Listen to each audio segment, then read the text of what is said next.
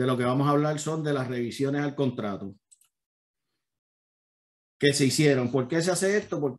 Porque a través de los años cosas cambian, cosas que eran interesantes antes ya no son interesantes, cosas que exigía antes ya no lo exige. estos cambios se dan cuando hay cambios como en el 2014 que hubo, eh, todo cambió a través del, del CFPB, el Chief Financial Commission Bureau, eh, Protection Bureau, que es a, a, nuestros países, es como el Departamento de Asuntos del Consumidor. Vamos a verlo de esa forma. Es como el DACO de Puerto Rico y como eh, los departamentos de asuntos del consumidor. Cuando eso cambió, el contrato cambió bastante y a medida que ha pasado pues se han hecho eh, varios cambios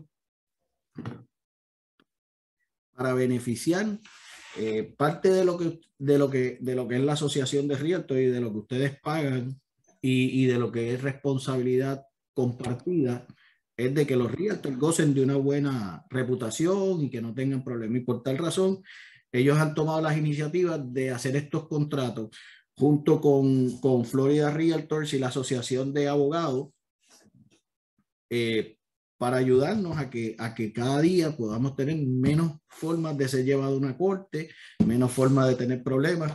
Eh, y esa es la razón por la que estos cambios, muchos de ellos se dan. Eh, así que eh, vamos a empezar.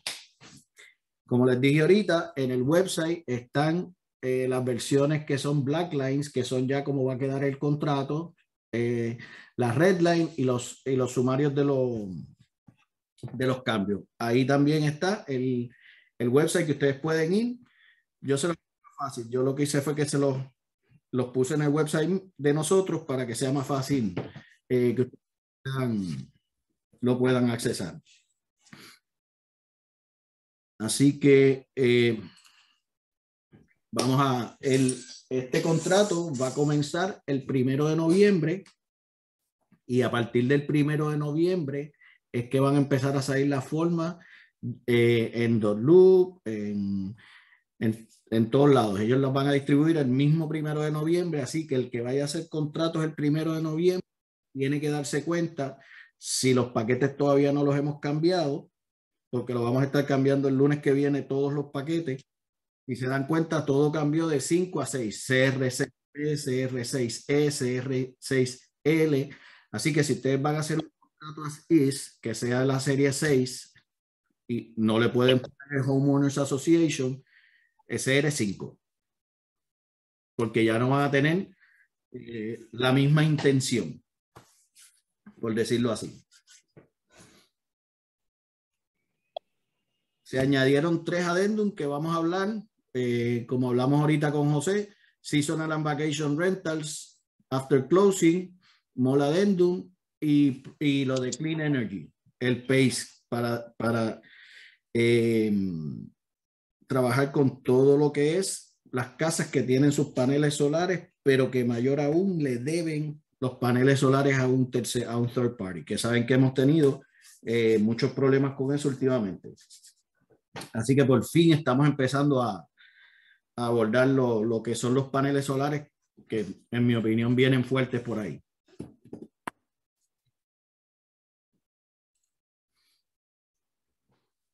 Eh, como hablamos ahorita, las preguntas vamos a dejarlas a lo último.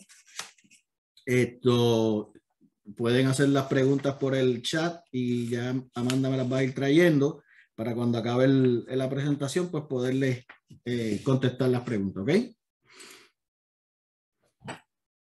Vamos al primer cambio. Bueno, todos ustedes saben, como decimos, en la, en, la sección 1 son los parties envueltos en la transacción, son las personas que van a, a, estar comprando y vendiendo la propiedad que nosotros estamos representando. Nosotros no somos parte de ese contrato, así que no tenemos en ningún momento que tomar la decisión por ningún cliente de nada. ¿Ok? Primer cambio fundamental que se hace. Ay. Eso no fui yo. Carlito Flores, vieja guardia. Eh, el primer cambio fundamental se hace en el, en el 1D. 1D. Eh, abajo dice unas líneas, esas líneas no corresponden al, al contrato Redline, con, eh, corresponden al contrato como va a quedar. ¿Ok? Así que si estamos hablando y ustedes tienen el Redline abierto o impreso en algún lado, bear with me que las líneas que dicen ahí abajo no corresponden en el, en el contrato que se les puso. ¿Ok?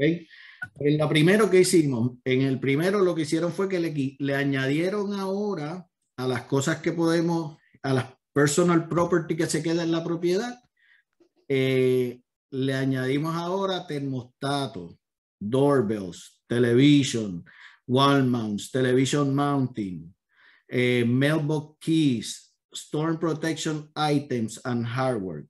Quiere decir que ahora si alguien quiere sacar el ring de la puerta, tiene que especificarlo en el contrato antes de que se haga el listing. Si una persona ve su casa y usted tiene un termostato bien y su cliente tiene un termostato bien bonito, ese termostato se tiene que quedar a menos de que se, se diga lo contrario. Lo mismo pasa con las cámaras, las televisiones. ¿Ok? Todo esto pasó a ser eh, parte de la compraventa y eliminaron la palabra intercom. Eso fue lo único que se hizo en el, en el 1D, en personal property, se añadieron termostatos, doorbells eh, y se eliminó el intercom. Ya las casas no usan intercom, así que make no sense hacerlo. Y si estaba dando mucho problema, eh, cámaras de seguridad y todo eso que se dejaban en la casa y después la persona se las quería quitar, se las quería llevar. Ya eso no va a ser posible a menos de que se pongan los exclusions. ¿Ok?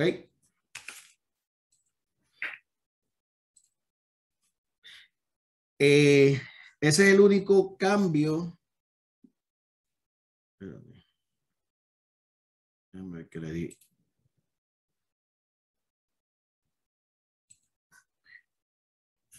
Ok, eh, en el... Porque yo tengo el párrafo 4 aquí.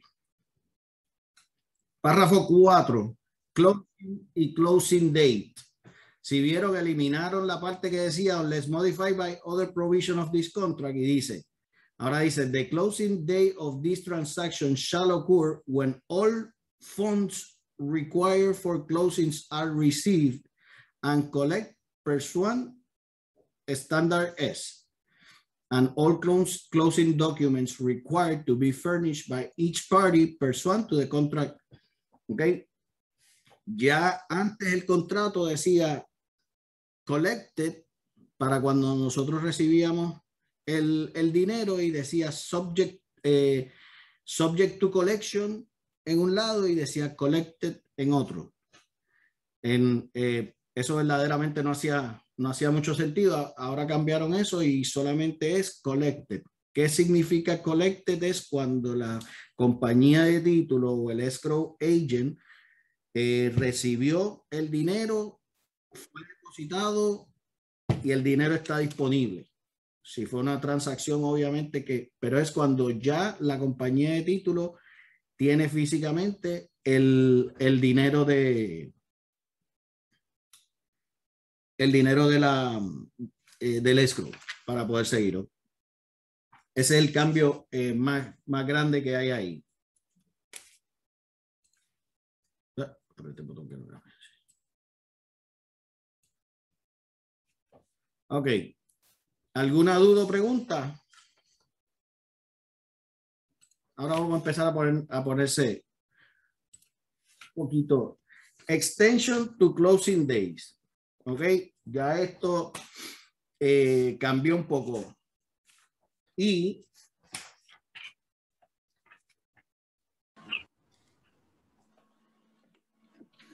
Extension to closing day dice, closing funds from buyer lenders are not available on closing days to the Consumer Financial Protection Bureau. Closing disclosure delivery requirement. Si el párrafo 8b está lleno, loan approval has been obtained and lender underwriting is complete. Antes este párrafo lo único que hablaba era de que, de que teníamos el lender tenía que... Alexa, stop. ¿Perdón? Eh, párrafo 8b es check, loan approval has been obtained. Ya no hay un loan approval que te va a hacer un banco sin que el underwriting esté terminado. Entonces, si eso pasa, cambiaron de 10 días que te daban antes a 7. Y tienes el, el, el closing, el, el, closing disclosure ya hecho, eh, ya no son 10 días. O sea, si tú pudiste, tuviste underwriting, pero el día del cierre no te habían entregado tu, tu closing disclosure, ellos pueden extender eso. Antes eran 10 días, ahora van a ser 7 días. Importante, ¿ok? CFPB requiere 3 días. Ellos le están dando, acuérdense que nuestro, nosotros, todas las, las fechas de nuestro contrato son calendarios. Entonces, ¿qué pasa si hay tres días y casualmente nos caería el, un viernes o un sábado de ese tercer día? Entonces el lunes es día de fiesta y eh, por esa razón, 10 días eran demasiado, pusieron 7 días. ¿Ok?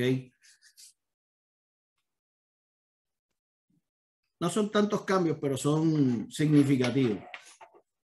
Miren esto. Siete días, siete días. Siete días calendarios, sí. Siete días calendarios a partir, a partir de la fecha del cierre. ¿Ok? Vino el cierre y el, y el te dijo, mira, sí, aquí tienes tu closing disclosure, pero la compañía de título te dice, no, caramba, no podemos cerrar porque necesitamos los días para cumplir con, con, la, con la regulación del CFPB. Right?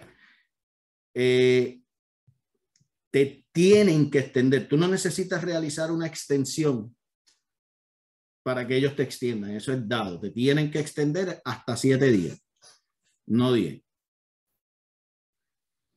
Ok, dice, if property is subject to a lease or any occupancy agreements including seasonal rentals and short-term rentals after closing or intended to be rented or occupied by third parties beyond closing, the facts and terms thereof shall be disclosed in writing by the seller to the buyer and copy of the written lease. ¿Qué pasa aquí? Aquí lo que pasa es que, eh, claro, que antes habían short-term rentals y, lo, y, y, y los short-term y, las casas vacacionales, pero nunca se consideró que pueden existir contratos. O sea, todo el que va a hacer una vacación, pues lo hace quizás un mes antes. Así que el vendedor, si tenía eso y si utilizaba esa propiedad para hacer vacation rental, puede ser que tenga un contrato que, que, que está ya eh, considerado para una fecha que va a pasar después del cierre. Para eso hicieron un adendum nuevo de vacation rental que lo va a eh, que va a lidiar con esa, con esa situación. Eh, y obviamente añadieron al contrato esas palabras de seasonal rental, siempre existió el short sale, pero vacation rental o seasonal rentals, pues estamos hablando de Airbnb o VRBNB, que, no me acuerdo cómo se llama el otro, pero VRBNB, ese. ¿Ok? Assignability cambió. ¿Ok? El contrato eh, by default no es asignable. En el pasado, tú tenías que llenar cada una de ellas y en mi opinión debe seguirse llenando. No es que nos olvidemos de ella. Pero si se fijan, la primera decía may assign and thereby release by eh, any further obligation. El otro decía may not assign. Y el otro, el segundo, may assign but not release from responsibilities. ¿Ok? Eso si se quedaba eh, sin llenar por error, nunca fue atendido y presentaba un problema legal porque era la interpretación de un juez. Así que esta vez dijeron el contrato, si no llenaste ninguna, mm, you may not assign the contract. You cannot assign the contract, right? Eso es un cambio importante. Y créame que cuando Voy, voy, a abundar un poquito aquí en la asignabilidad. Por ejemplo, may assign the contract and thereby release uh, from any. Eso, cuando cuando lo usamos? Casi nunca lo usamos, pero hay clientes en las que yo uso eso. Por ejemplo, el cliente que me dijo, mira, yo voy a comprar, José Ortiz va a comprar, porque todavía la corporación no la tengo hecha, pero quien va a cerrar es mi corporación. Entonces yo podría me assign, eh, me assign and thereby release, porque yo lo que quiero es que antes del cierre yo cambiar mi nombre y poner mi corporación. Eso sería una, una instancia en la que yo uso el, el, eh, el la, la, assignability. Em, y ahora el contrato va a ser may not assign. Si no lo llenaste, eh, no, no es asignable. Which is, which is good para efectos de un seller, el, el seller cuando recibe una oferta, que el contrato no sea asignable es más beneficioso para ellos que si lo fuera. ¿Ok? Eh, así que en ese caso, pues está a favor del, a favor del seller. Tin, tin, tin, ganó el seller en esta. Financing. Aquí es que, aquí es que eh, empieza, empieza a verse un poco diferente la cosa, ¿ok? en el párrafo 8a. Antes, si tú tenías, eh, párrafo 8. Antes, si tú tenías una transacción con Harmony Lender, tú podías decir que esa transacción era cash. Eh, hoy día, cash es cash. No financing contingencies, ¿ok? No, no dejaron ni un, no es cash. Tu cliente puede poner, ahora tú tienes un caso financiado, puedes, puedes poner que es cash, sí lo puedes poner. Lo que pasa es, eh, perdiste todo, ¿ok?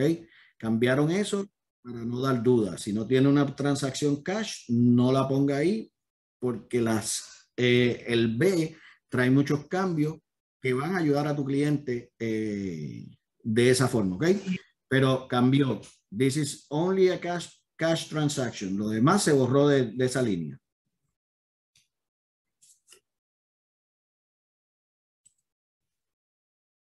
Financing terms. Ok, aquí, ¿qué, ¿qué, nos pasó? Nos añadieron componentes a una aprobación. Ahora un loan approval no es la carta del banco, es la carta del banco más la tasación hecha.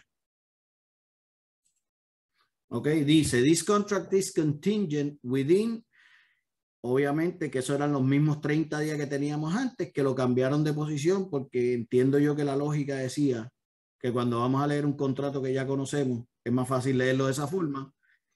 This contract is contingent to, si se dejó en blanco son 30 días, after effective date for a loan approval period. Ahora el loan approval period, que antes era una cosa, ahora son dos cosas. Dice, buyer obtaining approval of the mortgage loan for the purchase of the property, fixed, adjustable, fixed or adjustable. Ya no le pusieron la, le quitaron lo que yo siempre he dicho que no tenía ninguna lógica que era que te dieran a escoger fix, fix or adjustable. Y de hecho ahí hubiesen puesto fix or adjustable y ya, y lo quitaban. Eso, pero no, no pasó así. Segundo componente dice, ah, también tiene el interés, recuerden, para los que no habían cogido la clase de contrato conmigo, ahí donde habla del interés, eh, do not, rate not to exceed, ahí usted va a poner el por ciento que le están ofreciendo a su cliente y quizás un poquito más. Si se deja en blanco es prevailing y ya cuando los que están en mi clase saben que una persona con buen crédito puede obtener, quizás no en este momento, pero con intereses normales, puede obtener hasta un 2% por debajo del interés del, del prevailing. Así que es importante que si ustedes tienen una carta de un cliente que dice que su cliente está aprobado para 280 mil dólares, eh, a un interés de un 4, de un 3%, pues ustedes pongan ahí quizá un 3.5, porque si se pasa y el cliente de ustedes quiere cerrar, ustedes lo pueden sacar por ahí mismo del contrato y que le devuelvan su depósito, porque se excedió del interés que él podía pagar o que él quería eh, tener su hipoteca. Pero si fuera un poquito más y él lo acepta, no hay problema porque eso no cambia el contrato, ¿ok? Eh, me gusta aclarar eso porque siempre, siempre lo digo en, contra, en la clase de contrato. En la segunda hora añadieron que el buyer's mortgage broker or lender having received an appraisal or an alternative valuation of the property satisfactory to the lender if either is required by the lender prior to closing which is sufficient to meet the terms required for a lender. To issue provide financing for the buyer and proceed to closing appraisal, ¿ok? Quiere decir que si aquí no tenemos el appraisal y no tenemos el loan approval, mm, no hay un, no hay un closing date, ¿ok? Súper importante porque lo que vamos a ver desde el lending side es que va a pasar como en el pasado, que cuando ya tú vas a tener que volverle a decir a tu cliente, llévate la chequera cuando vayas a hablar con el, con el lender, porque te van a pedir tasación, informe de crédito y todo, quizás upfront. Ya, ya eso casi no se hacía. Tú llenabas la aplicación y cuando ellos te habían eh, como ser humano eh, cualificado para la, para la compra, entonces venía el tasador y tasaba. Y eso estaba trayendo mucho problema eh, a todos nosotros los brokers. Y eso pues lo veo muy bien. Tenemos que tener entonces loan approval y tasación para esa fecha. Así que eso es una fecha ahora mismo que antes era una vez importante, ahora es dos veces importante, ¿ok? O sea que ahora un loan approval no es solamente la carta de, el loan commitment, el loan commitment más la tasación.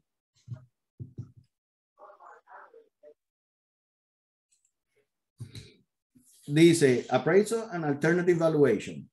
Why the change? Some lenders don't require appraisals. Some lenders for some loans accept a different, a different valuation product. Por eso es que ellos le ponen cualquier producto eh, de hecho, y se está dando más ahora que antes, que he visto casos que le dijeron a la persona, mira, no te requieren tasación para comprar.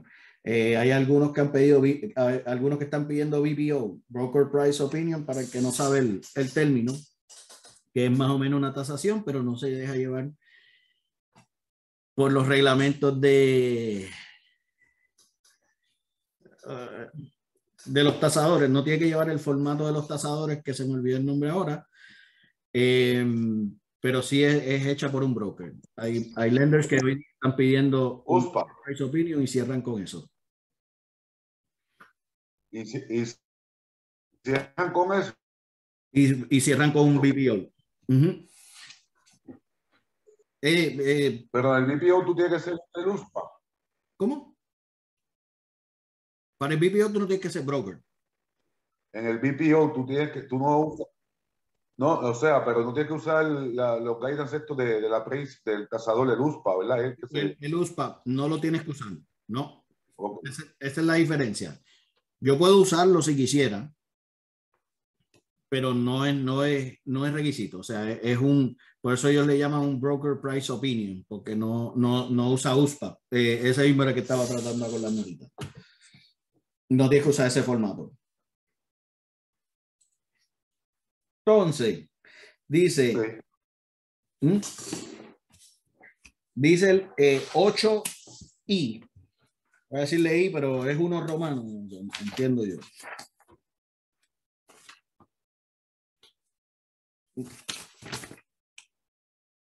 Ocho I. Ok, dice, buyer shall make the loan application for the financing without five days. Eso sigue igual. After effective date.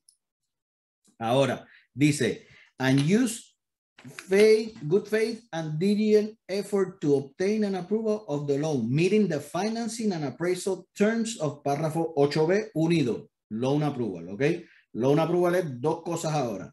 Así que por consiguiente, muchas de las cosas que antes eran reparaciones que venían con cuando llegara la tasación ya se van a atender al empezar el, el proceso. No se pierde tiempo, no se pierde dinero y si una casa no está cualificada, pues lamentablemente no está cualificada, ¿ok? Within the loan approval period, thereafter to close the contract, loan approval which requires borrar a condition related to the sale, buyer to sell other real property shall not be considered loan approval unless rider B is attached. Y el rider B es el rider que dice que yo tengo que vender mi casa primero para poder cerrar la tuya.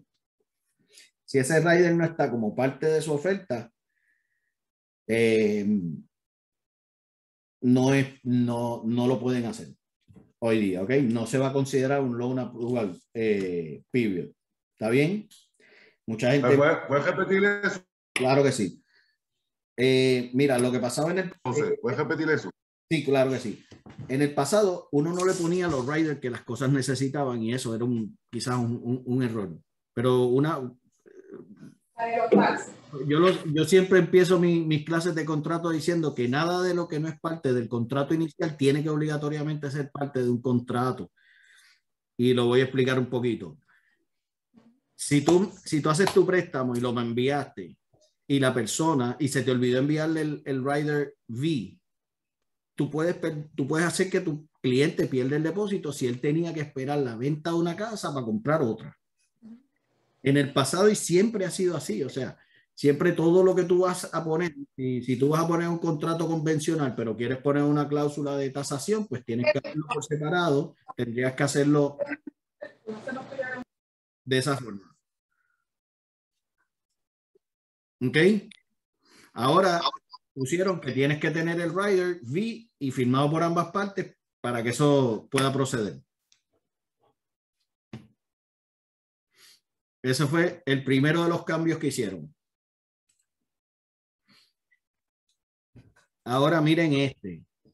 Buyer shall, upon request, keep the seller and broker fully informed about the status of the buyer's mortgage loan application and loan processing. Para todos aquellos que, que tienen un, a un cliente y el buyer está preguntando información y usted, a mí, el seller está preguntando información y, el, y ustedes le dicen que no le van a, a dar la información. Esto se había tratado de atender en el último contrato que se hizo, however, no fue eh, suficiente. Ahora dice que el buyer tiene que después de recibir una, un, requisito por correo, informar al, al broker y al seller de todo lo que esté pasando con, el, con, la, con la propiedad en términos de financiamiento. Appraisal and loan approval, including any property related condition of loan approval. Buyer authorized buyer's mortgage broker, lender, and closing agent to disclose such status and progress and release preliminary and finally executed closing disclosure and settlement statement as appropriate and allowed to the seller's broker. ¿Ok? Aquí están diciendo que cuando yo como, como eh, seller pida la información por escrito, no hay forma de que tú no me la des. ¿Ok? No hay forma de que el buyer me esconda esa información. Y ahora está en el contrato bien especificado. El 3 dice, el 8B3 dice, if within the loan approval period buyer obtains loan approval, buyer shall notify seller of the same in writing prior to expiration of the loan approval period. If buyer is unable to obtain a loan approval, but buyer is satisfied with buyer's ability to obtain loan approval and proceed to the closing, buyer shall deliver written notice to the seller confirming the same prior to the expiration of loan approval period. Okay. Este es el caso que nos pasa bien común. Se nos está expirando, se nos expiró. Irene está en el chat. No, mentira, no, no, no. Eh, cuando el lender se acerca el periodo de, de, que te den el loan commitment y no, y no pasa nada, y no pasa nada, y no pasa nada, ahora tú tienes que sentarte con tu buyer y decirle, podemos salirnos ahora. Y si tú confías en la habilidad, lo único que yo tengo que hacer es que se lo escribo al seller. Mira, el, el loan commitment date pasó, pero mi cliente está tranquilo porque él va a cerrar y tú le envías eso y él tiene que garantizarte el contrato hasta el periodo de expiración del contrato. Así que si somos inteligentes ahora, vamos a poner siempre 45 días. Bueno, no en este mercado tan, tan violento, pero tú puedes 45 días cuando el lender te diga 30. Date tiempo tú misma, asumiendo que algo puede salir mal. Hay, hay veces que si el lender te dice 20 días, yo veo 22 días en el contrato. No, el lender no tiene esa habilidad porque ellos no son los jefes de los underwriters. Así que el lender que ustedes tienen que aprender esto y confiar en su instinto y decir, ¿tú cuánto? ¿30 días? Le voy a poner 35 días. Ustedes tienen que proteger a su cliente, ese es su trabajo, no es cobrar la comisión el día del cierre, es proteger a su cliente para que puedan cobrar muchas comisiones al final del, de los meses cuando protegen a un cliente, porque esos son los que siguen recomendando a uno y esas son las carreras que duran por mucho tiempo. ¿Ok?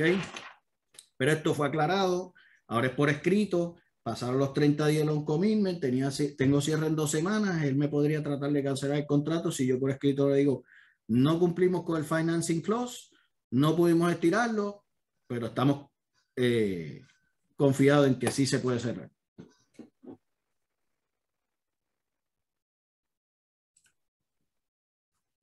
Párrafo 4 dice, if buyer is unable to obtain a loan approval within the loan approval period or cannot timely meet the terms of the loan approval, or after exercising good faith and vigilant effort, buyer may terminate this contract by delivering written notice of termination to the seller prior to expiration of loan approval period. Okay? Well, eh, dice, whether where upon provided buyer is not default under the term of this contract, buyer shall be refunded the deposit, thereby releasing buyer and seller from all further obligation under this contract. ¿Ok? Si él puede probar que hubo buena fe y que simplemente fue que el banco se tardó en conseguir la tasación o algo, pues él puede cancelar y él ya ahí dice que el depósito se le tiene que devolver al cliente. Buyer shall be refunded for, for deposit releasing buyer and seller from any other further obligation under this contract. ¿Ok? Eso es si él no puede cumplir. La tasación se tardó, bueno. Eh, claro que siempre están los, los adendums que podemos eh, cambiar alguna de estas fechas, pero si no cambiara nada, este es el nuevo contrato por el que nos vamos a dejar llevar ah, mira que tú, mañana se vence tu contrato, sí, pues mira, aquí está mi release and cancellation, regardless que él lo quiera firmar. ¿Ok? Porque ya está en el contrato. Y eso es súper importante. Ellos están ahora eh, quizás tratando de quitarle a las cortes porque todos los brokers, eh, cuando, el, cuando el mercado se pone así como hemos estado de, de tanta oferta y tanto eh, tanto movimiento, generalmente esas cosas empiezan a pasar ya a nivel de los brokers que empiezan a tener problemas con los depósitos, con, con todo ese tipo de cosas. Eh, esto, gracias a Dios, está eh, detallando un poco más ese, esa situación. Vamos al quinto que dice, if buyer fails to timely deliver, eh, if buyer fails to timely deliver any read notice provided in paragraph 8B, el 3 o el 4, to seller prior to expiration of loan approval, then buyer shall proceed forward with this contract as if thought paragraph 8A has been checked for effective date. ¿Ok? Quiere decir que si se me pasaron todas esas fechas, lo más que puedo hacer es esperar hasta, hasta el día del cierre, ya sabiendo que en mi caso, antes esto quedaba vago Hoy día están diciendo, tu préstamo va a seguir, pero va a seguir con un 8A, que ahora dice cash deal. ¿Ok? Hay gente que cash deal piensa que es llevar el dinero en una maleta al cierre. No, es, un... O sea, cuando tu cliente recibe después de un financiamiento, lo que recibe es un cash. Lo que está diciendo esto es que entonces, si, si se pasaron y el buyer y más bien yo le he hecho la culpa de esto al buyer's agent. Si el buyer's agent se, no, no, no le informó nada al seller o al selling agent, entonces el caso prosigue, prosigue como si fuera 8A. ¿Ok? Muy, muy importante esto. Seller may elect to terminate this contract by delivering release notice of termination to the buyer within three days after operation of the loan approval period. O sea que siempre ahora lo que están diciendo es tenemos que escribirle todo lo que vayamos a hacer, hagámoslo por escrito. Parece que la situación que se ha encontrado es mucho uh, he said, she said, y cambiaron ahora todo lo quieren por escrito, ¿ok? Buyer silence on loan approval. Y aquí yo pondría Buyer's agent silence on loan approval equals cash transaction. Es bien importante. Yo no me canso de decirle a ustedes, cuando ustedes hagan un caso, lo primero que deben hacer es copiar todas esas fechas en su calendario. Un contrato tiene que, ¿cuántas? Cinco, cuatro, cinco fechas.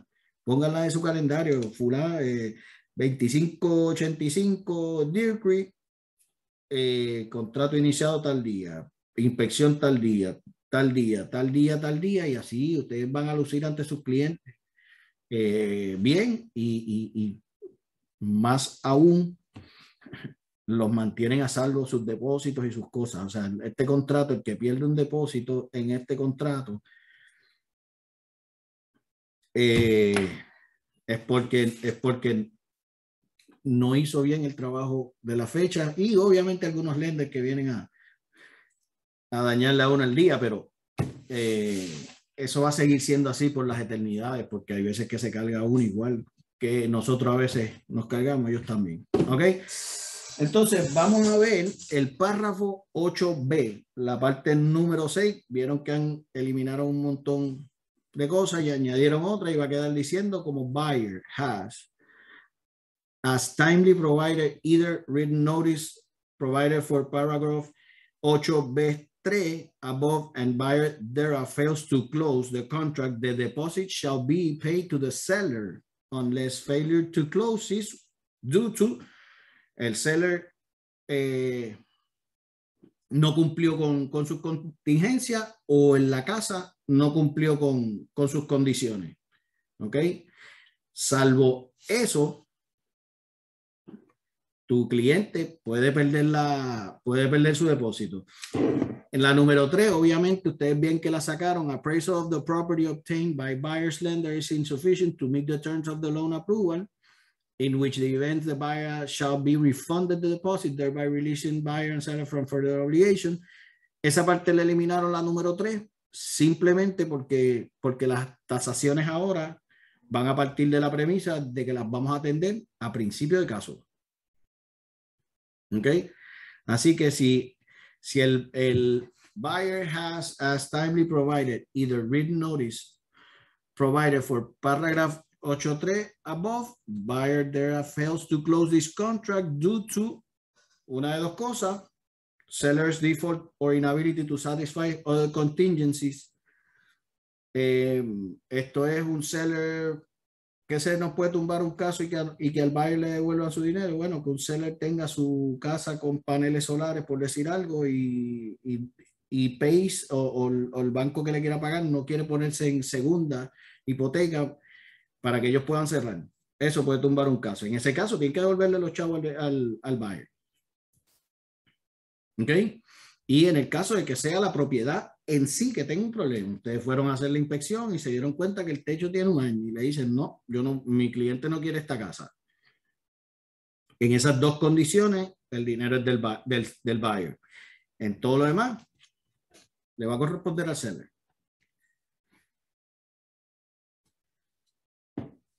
Discúlpenme, eh, así. Um, not enough loan approval was obtained or buyer intend to obtain a loan and not close. Párrafo 9A. Los, el, en los gastos que le corresponden al buyer y, al, y al seller, lo único que cambiaron aquí fue que le añadieron el, eh, los cargos que pueda haber por FIRTA, FIRTA, le corresponden al seller. Ese es el único eh, cambio establecido en, esa, en ese párrafo 9. En el, en el párrafo de, de eh, quién escoge la compañía de título, pues nosotros en el lado de nosotros de acá de, de Central Florida, lo escoge quien lo pague, o el buyer o el seller. En Miami siempre ha habido esa, eh, eh, eh, ese, esa laguna eh, que ya la aclararon ahora con, con, ponerle buyer shall designate closing agent. El seller lo paga y le furnish el copy al property owner. Si la tiene, le, le tiene que entregar una copia, el survey y todo. Casi igual que acá, pero le añadieron que el buyer va a escoger la compañía de título.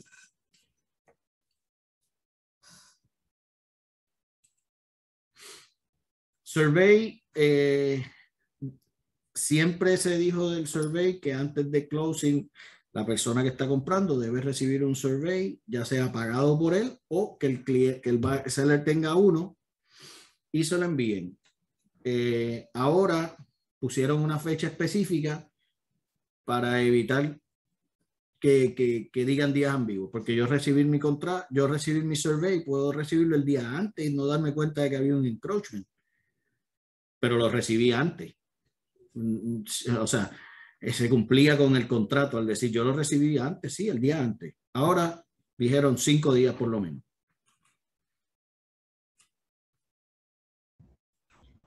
José. Dígame.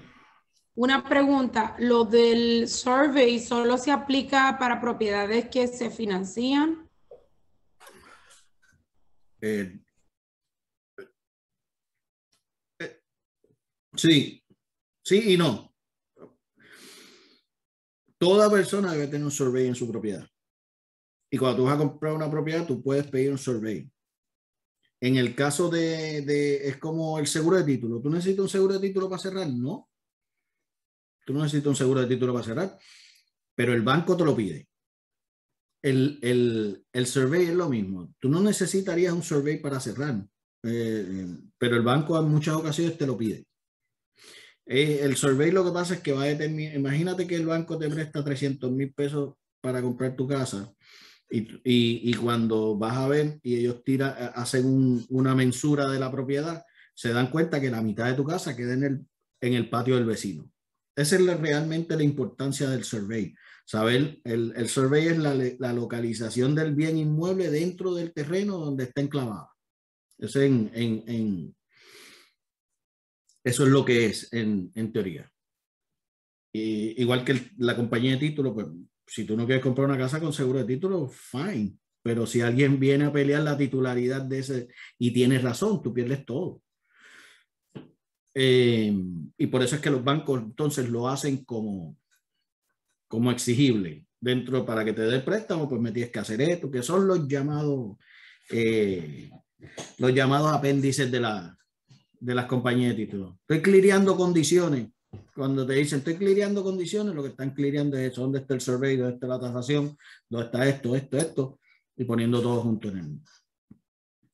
¿Ok? El, el, el seller en muchas ocasiones tiene eh, su survey ya hecho por, por, eh, por tiempos previos, porque, qué, sé yo, por decir algo, cuando compró la propiedad a la persona, si él te entrega eso, tú no tienes por qué pagar un, un survey nuevo. Y el banco te lo acepta igual. El banco lo que quizás es que, el, acuérdate que el tasador también hace su, su sketch de la casa y ahí él, ellos pueden corroborar, seguir a la casa. Ah, sí, esta casa está bien, está, está bien posicionada, no está por encima de sus lindes. ¿Ok? Eh, una pregunta, José. En el caso de los surveys, a menos que haya modificaciones, ¿se tiene que pedir uno nuevo o no? No, si o sea, así hayan hecho modificaciones a la casa. Yo sé que son los límites donde está construida la casa. O sea, mi casa llega hasta aquí y la del vecino empieza acá. Pero digamos, si en el patio se hizo alguna modificación, igual no necesita el survey. No, y digamos, acuérdate, si hay modificación, el survey debe existir. No son muchos los casos, a diferencia de nuestros países hispanos, que construimos en casa, la, encima de la mamá, construimos la casa de los cuatro hermanos. Eh, aquí no es tan así, pero, pero si hay una modificación inmediatamente, eso debe ser una, una ¿cómo se llama? eso debe estar incluido, sí, pero mi pregunta es, al momento del cierre, si, hacen, si se ha hecho la modificación, pero no tienen ellos el survey, el nuevo, el buyer debería comprar un survey nuevo o no? sí. ¿Sí? Esa es mi pregunta. Y, y, esa sería, eh, es tu pregunta y, y, siempre va a ser tu sugerencia. Cuando tú veas que hay eh, cualquier alteración a la casa, siempre dile, tú tienes el survey eh, donde están todas estas modificaciones y si no, pues págalo. No es tan, tan, tan caro y la realidad es que un survey te va a ayudar. Cuando usted tiene un survey nuevo, su cliente compra una casa y, y, él tiene un survey nuevo, le ayuda para todo porque cuando uno va a la casa, lo primero que uno quiere es poner, poner la piscina o poner la verja o poner el, para todo lo que tú vas a hacer en tu casa, te va a pedir el survey. De ahí parte todo. Ok, tu casa está aquí, ¿dónde es que va a estar la piscina ubicada? ¿Dónde es que va a estar la verja ubicada? So forth and so forth. Ok. Seguimos. Special assessment. Dice, this paragraph shall not apply to all special benefits tax lien imposed by a community development district. Aquí ven que empezaron a separar los special assessment. En el pasado, ustedes se acuerdan que cuando hablábamos de special assessment podía ser uno o el otro o el otro o el otro. Eh, y siempre había que estar explicando. Aquí estamos hablando cuando hablan de, de Special Assessment en CDD, de Special Assessment en, en HOA, de Special Assessment eh, ya sea por el condado en, en, en, cualquier construcción, ¿ok? Y dice así, shall not apply to benefits that impose CDD, ok, pursuant to Chapter 190 Florida Statute, or Special Assessment imposed by a special district pursuant to 189, which lien or assessment shall be prorated eh, tu standard key. ¿Qué está pasando con los qué está pasando con, los con los assets? Hay algunos hay algunos special assessments. Eh, eh, esto yo lo supe ahora que he estado entrenándome yo también para darles a usted, pero yo no sabía eso. Hay special assessment obligatoriamente el el condado no te deja pagarlo todo de un cantazo. Como decía antes el contrato, que tú quieres que paguen los special assessment ahora o cuando o cuando o, los vamos a prorratear. Hay special assessment eh, que no se pueden pagar por completo y tiene que seguir en installment. Ahora vamos a, ahora vas a ver que cambiaron. Déjame yo buscar mi contratito aquí que estoy haciendo referencia para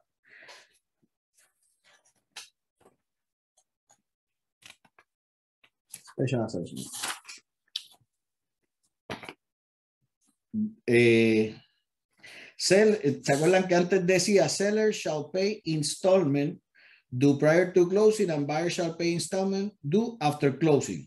Installment prepared or due for the year of closing shall be prorated.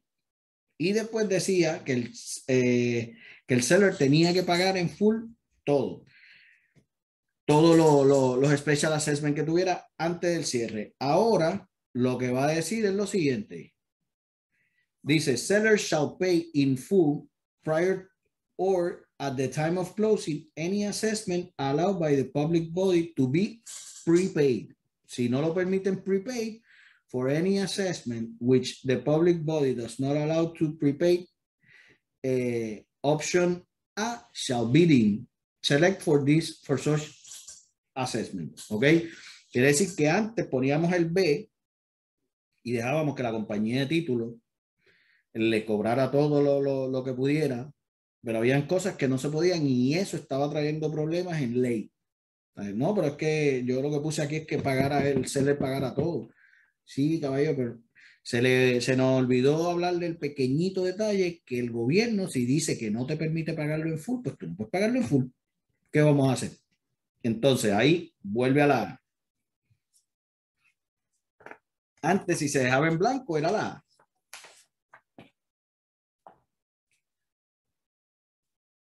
¿Ok? Entonces dice que más abajo dice lo que, lo que dice es this paragraph 9F shall not apply to special benefit tax lien imposed by a community development district or CDD. ¿Por qué? Porque estos CDD vienen dentro de los taxes. Estos CDD generalmente no, no es que le llegue una factura diciendo usted pague su CDD hoy y tenga un 20% de descuento. No, el CDD se va a, a computar y lo van a poner dentro de los taxes.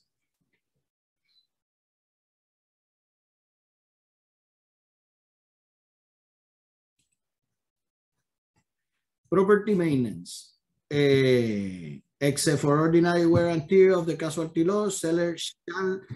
Mi gente, esto es, esto es algo que es bien importante y yo esto se lo leo a, mi, a, mis vendedores siempre. Siempre, porque lo primero que te hacen es, y yo sé que a muchos de ustedes les ha pasado, ustedes hacen el, el, el file y hicieron su, eh, recibieron su oferta y todo esto, y se les olvidó decir al cliente que no corte la luz ni el agua y que siga por favor mandando al muchacho que recorta la grama, porque las propiedades que se cierran tienen que estar en las mismas condiciones que el cliente las vio. Y yo no sé cuántos de ustedes les ha pasado, pero eh, barbaridades. Eh, cuando pasan barbaridades cuando uno no hace esto, ¿ok? Y si no lo hacen, pues entonces vamos para el párrafo 9A.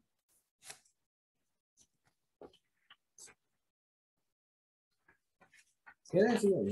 Estoy entre las letras rojas y las blancas, perdón.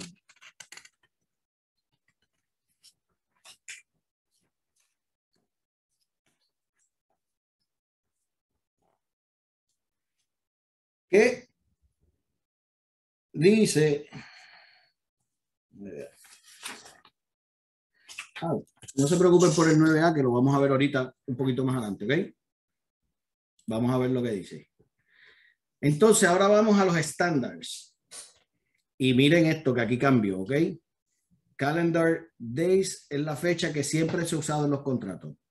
Lo que había era que nunca se había clarificado que estaba eh, basado en donde la propiedad está localizada. La razón es simple. La razón es simple. Yo soy un, un vendedor, estoy comprando una casa, pero vivo en California. Entonces, yo mando mi, yo mando mi, mi adendum firmado o lo que me mande a firmar, que tenga que firmar, lo envío a las 10 de la noche. El problema es que a las 10 de la noche son ya las 2 de la mañana en, en Florida y ya tú tienes un contrato vencido. Y eso estaba causando problemas. Así que todos los tiempos es importante que a los clientes del extranjero que ustedes tengan que no sea Easter Time, que sea Pacífico, eh, que ustedes le digan, mira, los tiempos son basados aquí, tú tienes hasta las 5, si las 5 es la 1 de la tarde en California, tienes hasta la 1 de la tarde en California. Lo que no puede llegar aquí es, ah, es hasta las 12 de la noche, excepto sábado y domingo, eso también lo eliminaron. Hasta las 11 y 59 del día que usted tiene, usted tiene para enviar lo que usted le toca enviar. En el pasado, sábado y domingo, era hasta las 5 de la tarde. Si caía la fecha. Hoy día, usted lo va a enviar. Eh, miren cómo lo pusieron. Uh, shall be used in computer eh, in computer the time periods other than time of acceptance and effective date set for in paragraph T any any time periods provided or dates specified in this contract which shall end on occurrence Saturday Sunday or a national legal public holiday or a day on which the national legal public holiday is observed because it falls on a Saturday or Sunday shall be extended to next calendar day, which is not Saturday, Sunday, or a day in which the national legal public holiday is observed. Ahora lo vamos a explicar. Tenemos un casito que va a cerrar eh, eh, bueno, que le pusimos fecha del sábado, pues ese caso tiene que cerrarse antes del lunes. Pusimos la fecha y caía domingo, pues ese caso tiene que esperar hasta el final del día del lunes. Ahora, el problema que estaban teniendo es que el lunes no es día de fiesta, pero el domingo era día de fiesta y lo van a observar el lunes, lo van a celebrar el lunes, como decimos nosotros, no observar, a celebrar. Entonces, cuando tú lo observas el lunes, eh, ya no es el día de fiesta que estaba contemplado en el contrato, es un día regular, pero lo estamos observando el lunes. Así que ahora dijeron, ahora eso, ese también me lo tienes que llevar hasta el martes. ¿Claros con eso? las 5 de la tarde lo quitaron. Usted puede entregar hasta las 11 y 59, 11 y 59 de la noche, usted puede entregar cualquier documento que le pidieron, incluyendo sábado y domingo. Pero si el cierre queda, cayera sábado, domingo o un día feriado, se va a extender hasta el próximo día automáticamente. ¿Sí? Seguimos. Vamos a verlo aquí, mira, en diciembre 25 ocurre un, domingo. pero se va a observar el 26, la persona tiene hasta el 27 para cerrar. ¿Ok? Si hubiese caído el 26, no era día de fiesta, pero tendríamos que esperar porque se está observando el día de fiesta. Fue lo que aclararon. If that makes sense. Force majeure cambiaron bastante en force majeure. ¿Ok? Eh, añadieron, añadieron eh, obligaciones y añadieron eh, cosas en force majeure y vamos a ver todito con, como dice, a buyer or seller shall not require to exercise or perform any right or obligation under this contract or be liable to each uh, other for damages, so long performance or non-performance of the right or obligation or the ability of services insurance required by approval association closing if disruptors delay, cause, uh, or prevent by a force majeure event.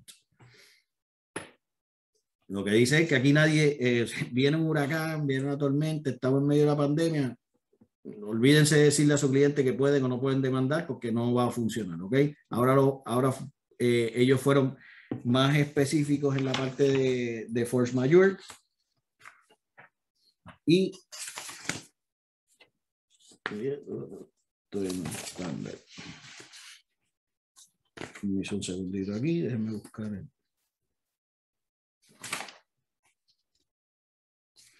force majeure. Entonces,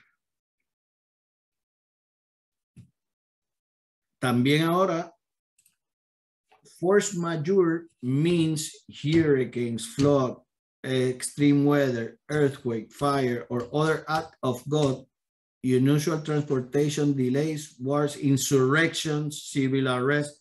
Aquí, gracias a Dios, nada de eso pasa or act of terrorism or governmental action and mandates government shutdowns, epidemics or pandemics, which by exercise of reasonable, diligent effort, the non-performing party is unable in whole or part to prevent or overcome. Así que force majeure era ante huracán, terremoto y cosas actos de Dios y ahora pues pusieron actos del hombre también. Civil unrest, governmental actions, mandates, shutdowns, epidemics, pandemics, you name it, they got it. Eso es un cambio súper importante aquí en el contrato. Dice, the force majeure event will be deemed to have begun on the first day. The effect of the force majeure prevent performance non-performance or the ability of service insurance or required approval. Eh, aquí te dice por qué eh, tiene que existir la extensión. Y, for example, when a hurricane interferes with the performance of a contract obligation days before making landfall. ¿Por qué decimos, por qué pusieron ese ejemplo específico? Todo el que vende seguro sabe que llega un momento dado cuando viene un huracán que se forma un, ellos tienen una, un, lo que llaman el box imaginario, que cuando el, cuando el, el sitio o el espacio donde tú vives entra dentro de eso, que ya es inminente que nos va a atacar un huracán, una tormenta o algo, pues ya ellos paran de vender seguro, porque obviamente no quieren el rush de las personas que no tenían seguro, que ahora quieren comprarlo porque viene el paso del huracán. If that makes sense.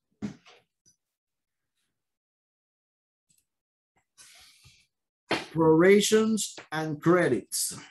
Vamos con los prorations ahora.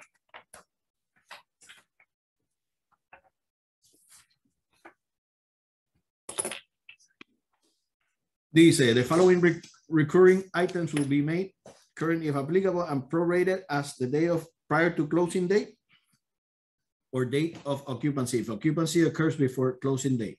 Real estate taxes, including special benefits tax assessment imposed by a CDD pursuant to the Chapter 9, and assessment imposed by a special district pursuant uh, Florida Statutes 189.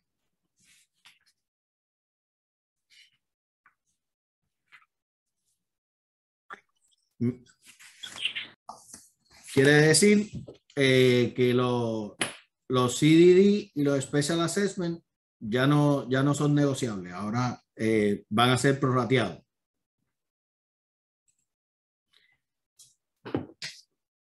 Los contratos, vamos ahora al estándar Oh, ya estamos terminando. Bear with me, ¿ok?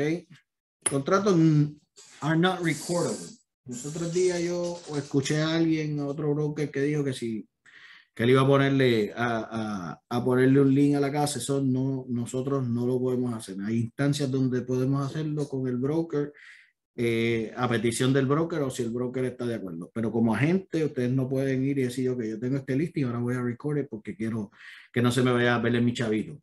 Okay, eso no lo pueden hacer, pero dice, all notices must be in writing and may only be made by mail. Esto es la forma en, que nosotros entregamos nuestros contratos. Cambió. Eh, ahora todas las, las partes, antes decían electronic, including PDF media. Cambiaron todo eso y le pusieron email. Eh, así que usted puede enviar los contratos de sus clientes cuando usted tiene todas las firmas, usted lo puede enviar por fax, usted se lo puede entregar personalmente o por email. That's it. No, no vamos a enviarle un texto con, el, con copia del contrato porque no está incluida en la forma en la que nosotros podemos entregar los documentos a nuestros clientes, ¿ok? Importante. Eh, personalmente, por fax o por email. That's it. O por, o por correo regular, que obviamente ese eh, no, lo, no lo podemos quitar. Ok. Delivered by mail, fax, personal delivery or email. No por texto, no por social media, no por electronic, nada más, por nada más. ¿Ok? Eso, es un cambio importante. Acuérdense que todos estos cambios la gente va a empezar a, hacer sus propias conjeturas y sus propios adendum y su, a mí. Por ejemplo, eh, yo como agente, o no sé si lo vamos a hacer como oficina, pero vamos a crear un adendum eh, que ya sea para que el, el seller lo el buyer lo firme eh, o el seller lo firme para que nos entreguen información ya de uno. O sea, no habría que estar por cada contrato diciendo mi cliente quiere que lo mantenga informado con los lending site, esto, tú sabes. Vamos, todas esas cosas ustedes ya las pueden crear y guardarlas en su Dotloop, que es importante. Muchos de los riders no han cambiado, muchos de los riders cambiaron por la misma parte de, de, por, la, por donde parte la premisa nueva, que es que eh, la aplicación, el Loan Approval tiene dos secciones loan approval y tasación, pues hay cosas que cambian en, en algunos de los, de los addendums, pero lo más importante es que añadieron dos addendums nuevos. Añadieron el seasonal vacation y añadieron el pace disclosure, que es el que trabaja con eh, cualquier sistema eh, que sea de ahorro de electricidad eh, y todo eso.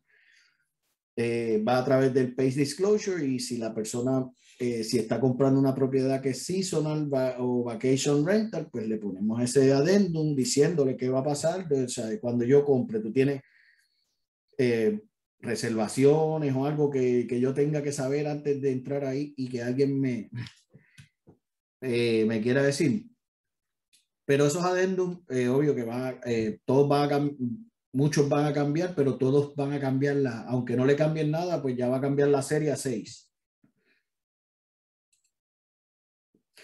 En la parte de counter offer, eh, ahorita vamos a ir sobre los dos adendum, pero en la parte de counter offer, básicamente se acuerdan que antes era un revolú que nadie lo entendía. Yo creo que ni el que lo hizo entendía cómo, cómo funcionaba counter offer y offer, que era lo último del contrato, pues lo eliminaron. Eh, se entiende que tú no puedes obligar a un seller a que firme eh, un counter offer o un rejection si él no lo desea número uno. Y número dos, las personas están recibiendo 40 ofertas.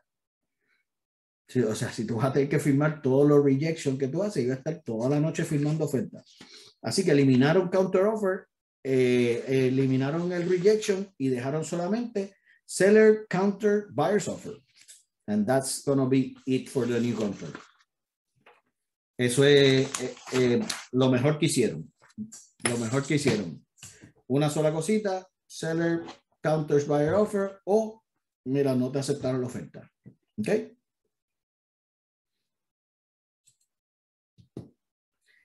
Eh, esto es solamente, eh, aquí vamos a hablar, esta provisión está solamente en los contratos regulares, no está en el contrato ASIS y habla de las inspecciones y las reparaciones de los contratos residenciales. Y ese se quedó igualito, lo único que hicieron fue que le añadieron los watercraft lift y los related equipment, porque si eh, es parte de lo que ellos van a tener que reparar, porque es parte de lo que lo, tú y el inspector de los buyers va a mirar.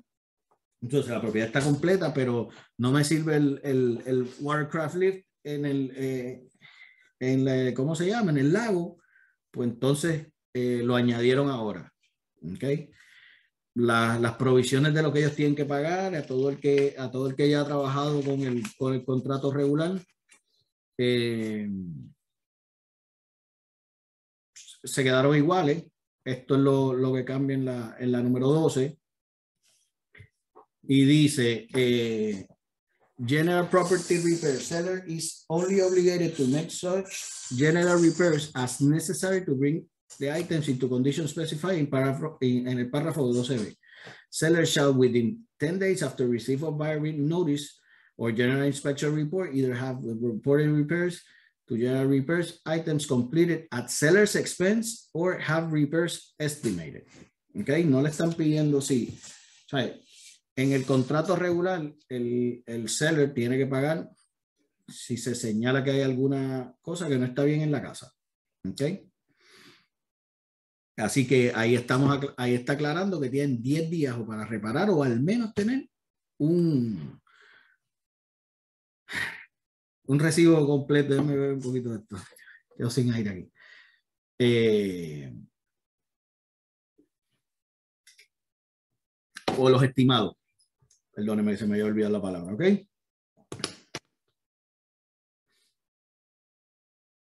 Añadieron un mold inspection. Hay un mold disclosure. Hay un mold disclosure. Mold inspection es otra cosa. ¿Ok? Mold inspection es que el cliente en los casos de, eh, en los contratos regulares, el mold inspection, ustedes pueden, si ustedes están trabajando con un buyer, ustedes pueden pedir eh, al inspector que aparte de la inspección regular haga un modo de inspección. Y ahí está el adendum que lo, que lo permite. En el pasado, todo lo que tenía era un disclosure que era que el seller te decía si había o no había. Obviamente eso no era muy, muy efectivo. Así que en esa, eh, esa es la, la, parte que hay ahí en el Rider 1, Mode Inspection, se añadió. Cada día que pase yo voy a ir viendo más eh, los contratos regulares en vez de la CIS. Y se están viendo, así que estén pendientes siempre el contrato, el contrato regular, verdaderamente a los que son buyers agent, los ayuda más eh, que un contrato ASIS. A veces el ASIS lo cogemos porque es más fácil. No, no, no, es más fácil, es casi igual. Pero realmente donde está la protección para sus buyers, cuando usted maneja un buyer, es un contrato regular. Esto de ASIS fue una modalidad que cuando empezaron el short sale, empezaron a utilizarlo, porque era el único que podía utilizar para un short sale o un REO, y se quedó como, como uso y costumbre. Pero yo creo que ya mismo vamos a empezar a ver de nuevo el contrato de venta regular eh, dentro de nuestra dentro de nuestros contratos regulares, por decirlo así. ¿Ok? Seguimos. Así que tenemos New Mode Addendum, tenemos los Seasonal Vacation Rental y tenemos los eh, Property Assets Clean Energy, Property Assets Clean Energy o PACE Disclosure. Y se añadieron y se le hizo un update a los Homeowners Association y al Federal Housing Authority eh, and Veteran Affairs. ¿ok? Eh, Aquí no vamos a entrar mucho en el, en el mall inspection, pero básicamente es eso. Ahora el buyer, si en un contrato regular no cualifique, no, no lo puedes hacer en ASIS, pero si tú quieres que tu cliente pida una inspección de MOD, porque quizás haya alguna duda razonable, eh, lo puedes hacer a través de, ¿ok? En el mismo contrato, si vemos en la segunda parte que dice, if the mold inspection reveals the presence of mold that requires recommendation or repairs at cost which exceeds, buyer may cancel this contract by delivering written notice to the seller. ¿Mm? Okay, el, el, el mold inspection se hace, uh, pero al igual, al igual que la inspección regular, si después de la inspección usted no está de acuerdo porque le dicen que hay que invertir mil dólares, pues usted se puede quitar y le tiene que devolver su depósito, ¿ok? Pero siempre cumpliendo con, con, con, el, con los términos de la inspección original.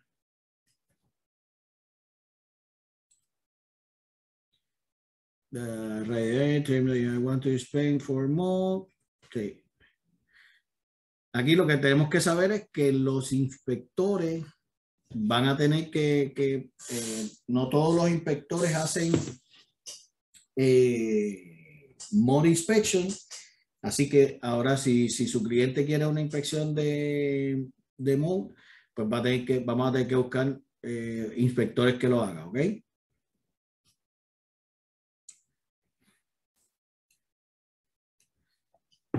El seasonal vacation pues va a hablar de que eh, aquí vamos, no lo voy a ponerme a leerlo, pero esto va a atender todas las, las ventas que se hagan de propiedades que sean eh, Airbnb, por decir algo.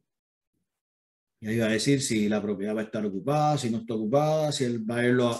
Porque también esto se envía por parte del seller, pero el buyer puede decir, no, yo no apruebo eso y, y se acaba el contrato.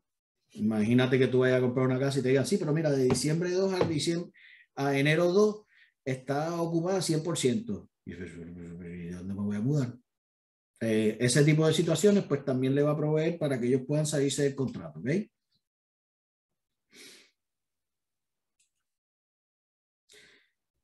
Use to address whether seller can make these features seasonal or vacation rental arrangement for occupancy after closing at market rate. Esa es otra cosa, porque el, el, el adendum va a atender ese tipo de cosas, porque puede ser que el comprador también le diga, no, no, tú sigue llenándolo, olvídate, que eso yo para, lo quiero para lo mismo, por poner un ejemplo. Y también te da esa opción. no es solamente lo malo, sino también lo bueno fue atendido en, en esto. En muchas compañías eh, hoy día, de las que hacen administración, eh, eh, esto es bien, es un poquito sensible porque muchas compañías que hacen estas reservaciones las hacen ya con seis meses en advance y, estaba presentando un problema eh, grande eh, para los cierres. Gracias a Dios, esto, esto es una de las cosas que más, en las que más yo digo, bueno, qué bueno que atendieron este, este mercado porque mi gente, ustedes después que cierran su casito, nosotros recibimos todas estas quejas y, y nos estaban volviendo locos, tú sabes. Así que qué bueno que esto llegó. El Property Assets Clean provide financing to property owners improvement. Aquí lo más importante es que le digamos saber que, que hay una deuda adicional, ¿ok? Pero más bien al seller lo, más importante es que no importa lo que pongamos aquí, el mortgage lender de los buyers podría requerir un satisfaction or release of the base financing from the property. Quiere decir que cuando usted compra un, una, un, eh, panel solar y los pone en la casa y los paneles solares le costaron 30 mil dólares, usted eh, mm, no sé, qué sé yo cuánto irán a pagar, pero ponle que estén pagando 200 dólares y deben 25 mil dólares todavía de ese, de ese el, el, lender del buyer puede decir, no, yo quiero que eso se sale, yo no quiero eh, que ese línea esté ahí cuando yo, cuando yo te preste el dinero. En ese caso ya hay cosas que no se pueden hacer, excepto que se rompe el contrato, pero por lo menos está address. Lo, todavía Pace va a cambiar mucho en mi opinión. Eh, pero por ahora tenemos algo que podemos protegernos, proteger a nuestros clientes compradores y a nuestros clientes vendedores, pero sobre todo protegernos nosotros mismos en este tipo de transacciones. ¿Tú me entiendes? Que, que eh, este, yo siempre he dicho que lo que a mí me gusta de los, de los contratos de Farbar es que siempre están hechos, sí para proteger a los compradores y a los vendedores, pero indirectamente siempre nos están protegiendo a nosotros como realtor. Y eso es lo que, lo que, lo que a mí me gusta de, ese, de, de estos, no, de estos contratos, cuando los arreglan así. ¿Ok?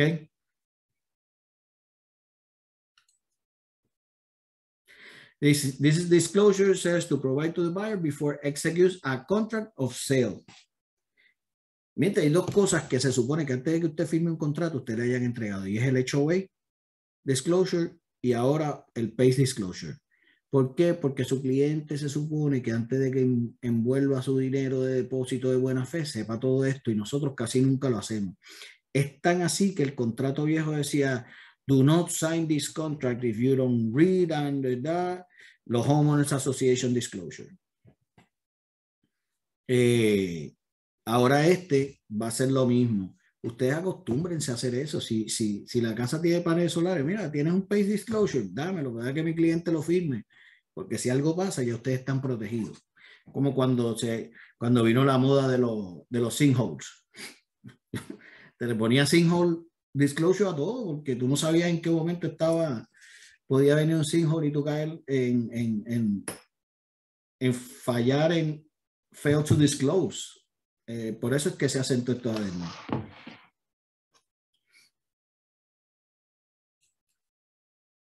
Eh, Rider B, Homeowners Association Disclosure, dice the approval. The association approval of the buyer is and is not.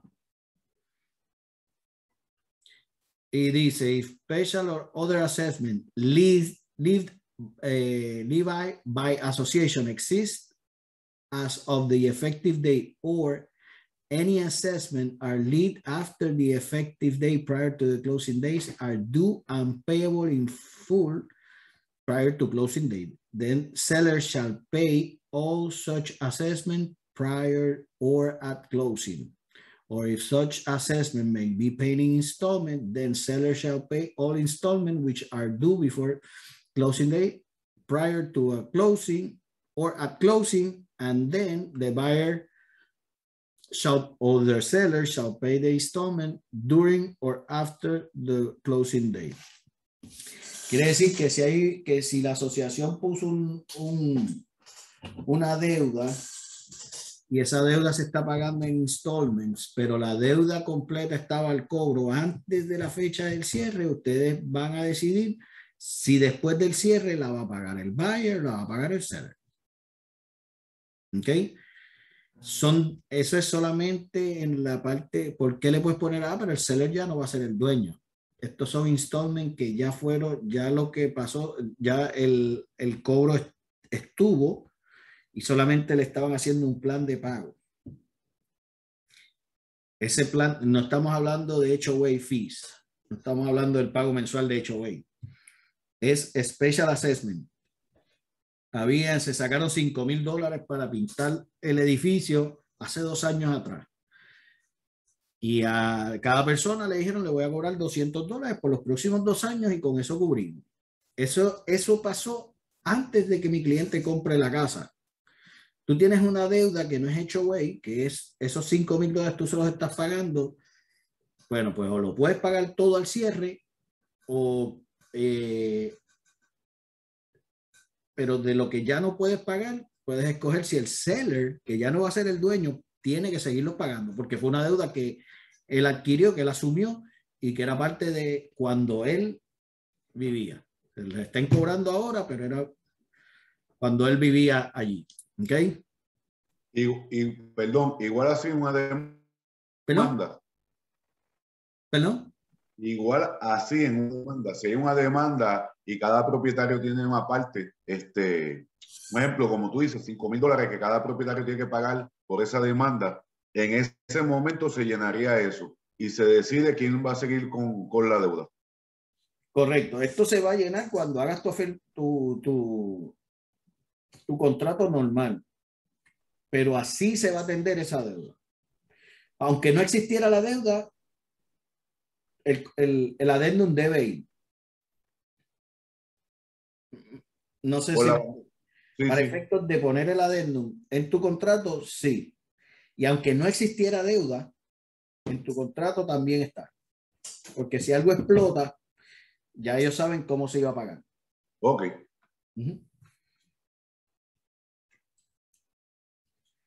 Eh, dice la C, dice, seller shall pay prior to closing all fines imposed against the seller or the property by the association which exists as of the closing date and any fees the association charges to provide information about the property assessment fees. ¿Qué pasa aquí?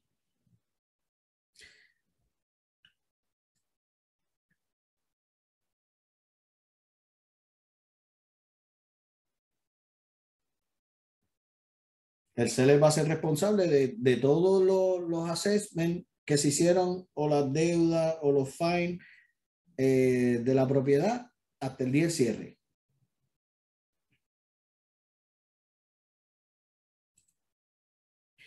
Eh, el Federal Housing Administration lo que hicieron fue que le cambiaron eh, Inspection, Roof Inspection, Lender Required Inspections, ¿ok? Porque eh, hay casas FHA que se venden en, en qué sé yo, del, del 2017 tú no tienes que hacer ahí un roof inspection. Tú sabes que la propiedad es del 2017, pero el lender podría o no podría pedirlo. Así que ellos lo que quitaron, quitaron los termite y los roof inspection y pusieron lender required inspection, que puede incluir el termite y el roof. ¿Ok? Y, y dice, eh, cost in addition to the cost required to be paid by any other provision of this contract.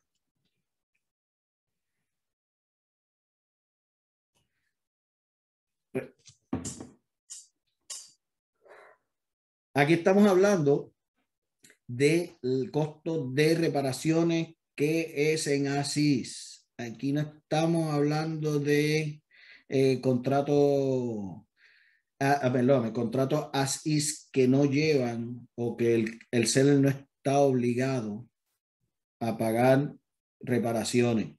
¿Ok? bien importante que ustedes le entiendan que yo veo a cada loco diciendo, mira, ahora le voy a mandar a que me arreglen la, la, de esto, la de esto, esto, y cuando yo miro, esto es un contrato así. Be humble. Understand your contract. You know, tú no puedes exigir eh, que te reparen cosas cuando tú, tú tienes un contrato que decía que tú estás comprando la casa tal y como está. Eso es lo que significa así. Así que estas esta línea unida con la, de, con la línea del contrato regular deben ir de la mano para que no vaya a poner aquí 500 dólares y allá le digas que tenía que pagar el 1.5 hasta up to 1.5% of eh, para, para mejora, ¿ok?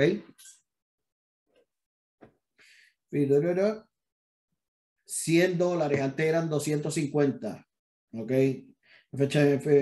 Purchase shall pay all loan expenses except tax services fee, which fee is charged by buyer lender shall be paid by the seller up to a maximum of, if left blank, 100 dólares le pusieron. Eh, ya, mi gente, eh, yo creo que aquí acabamos con, con, los contratos. Ahora me gustaría ir a, si alguien tiene alguna pregunta o o algo que, que necesite aclararse, eh, déjenme saber.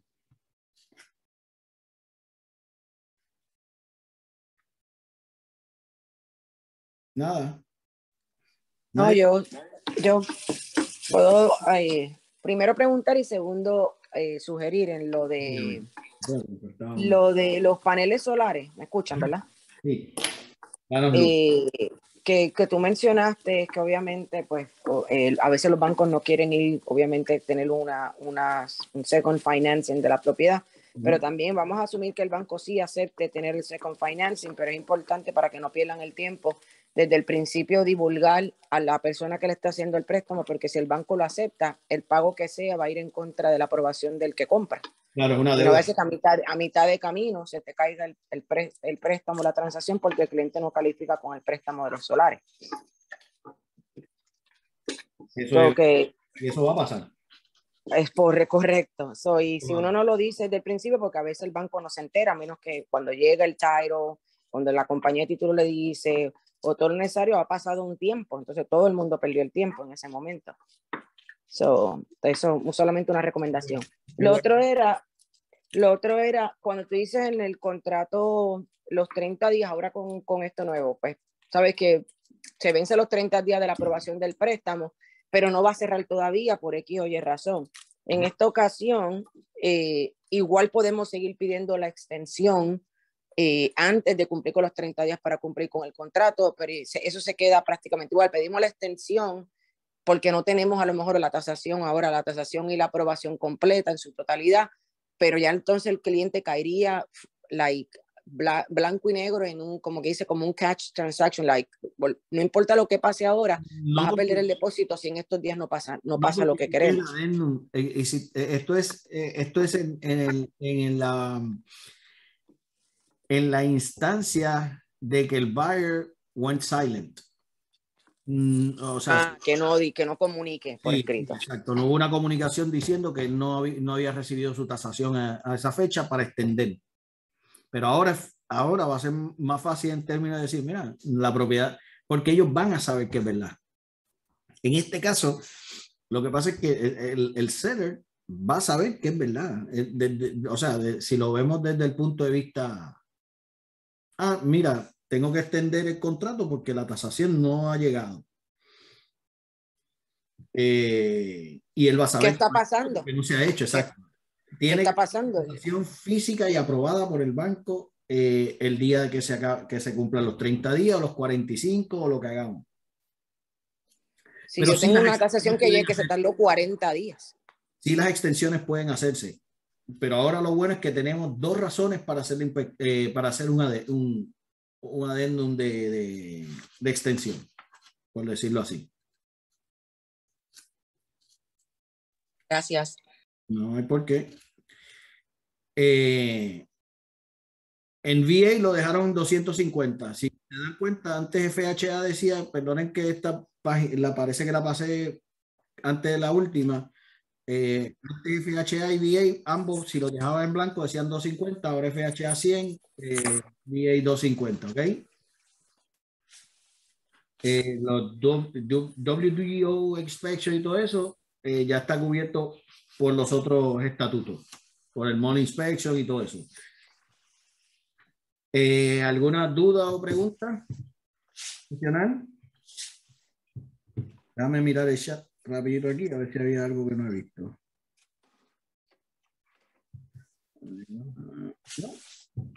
Muy bien. Bueno, mi gente, pues entonces eh, los dejo. Este contrato comienza en noviembre primero eh, ya para la tarde de hoy, este mismo, este mismo webinar, vamos a tener en el, website. Eh, Amanda, yo le puedo enviar de todas formas el link para que puedan llegar directo a los dos entrenamientos. Eh, por si tienen dudas, cuando vayan a hacer el contrato, no, no tengan temor en llamarme a la oficina o van al website y pueden repasar el, el entrenamiento y verlo también en inglés eh, y hacer lo que yo hice, que es lo que me lo envié por email, como es un YouTube video, eh, lo que va a terminar siendo ambos, pues lo pueden hasta share a su, a, su teléfono y verlo cuando tengan tiempo. Eh, pero gente, eso era lo que les quería informar en la mañana de hoy, que vienen todos esos cambios. Yo los veo bastante positivos para proteger a los clientes y para quitarnos un poco de, de, la tensión de qué pasaba en un, en un momento, qué pasaba otro, a quién le toca lo, a quién le tocaba los dinero aquí, a quién le tocaba el dinero acá, pues ya todo eso lo, lo, aclararon mucho mejor que antes. Al final el contrato va a quedar de 12 páginas igual. Eh, así que espero que me traigan el lunes mismo, me traigan por lo menos 5 o 6 de estos contratos eh, del nuevo ya hechos y todo, así que con eso los dejo. Eh, estamos, la semana que viene tenemos business plan que vamos a estar haciendo. Ya estamos coordinando todo lo, lo del 2022. El 2022 ya todo lo vamos a tener de nuevo en el, en el website. Em, así que, mi gente, gracias por estar ahí. Fueron 24 participantes en algún momento. Eh, creo que ha sido el Zoom que más participantes hemos tenido y así que estoy súper contento y espero que todos ustedes estén contentos, aunque no los vi en, eh, no los vi físicamente porque tengo, tengo las fotitos apagadas. Mi gente, gracias y nos vemos en la semana. Saben que estoy aquí en la oficina. Cualquier cosa que necesiten pueden pasar o me llaman. Chao. Gracias, buen día. Ah, gracias, buen día. Gracias. Bye bye. Gracias. Gracias, Joey. Gracias. Gracias, Joe. Bye.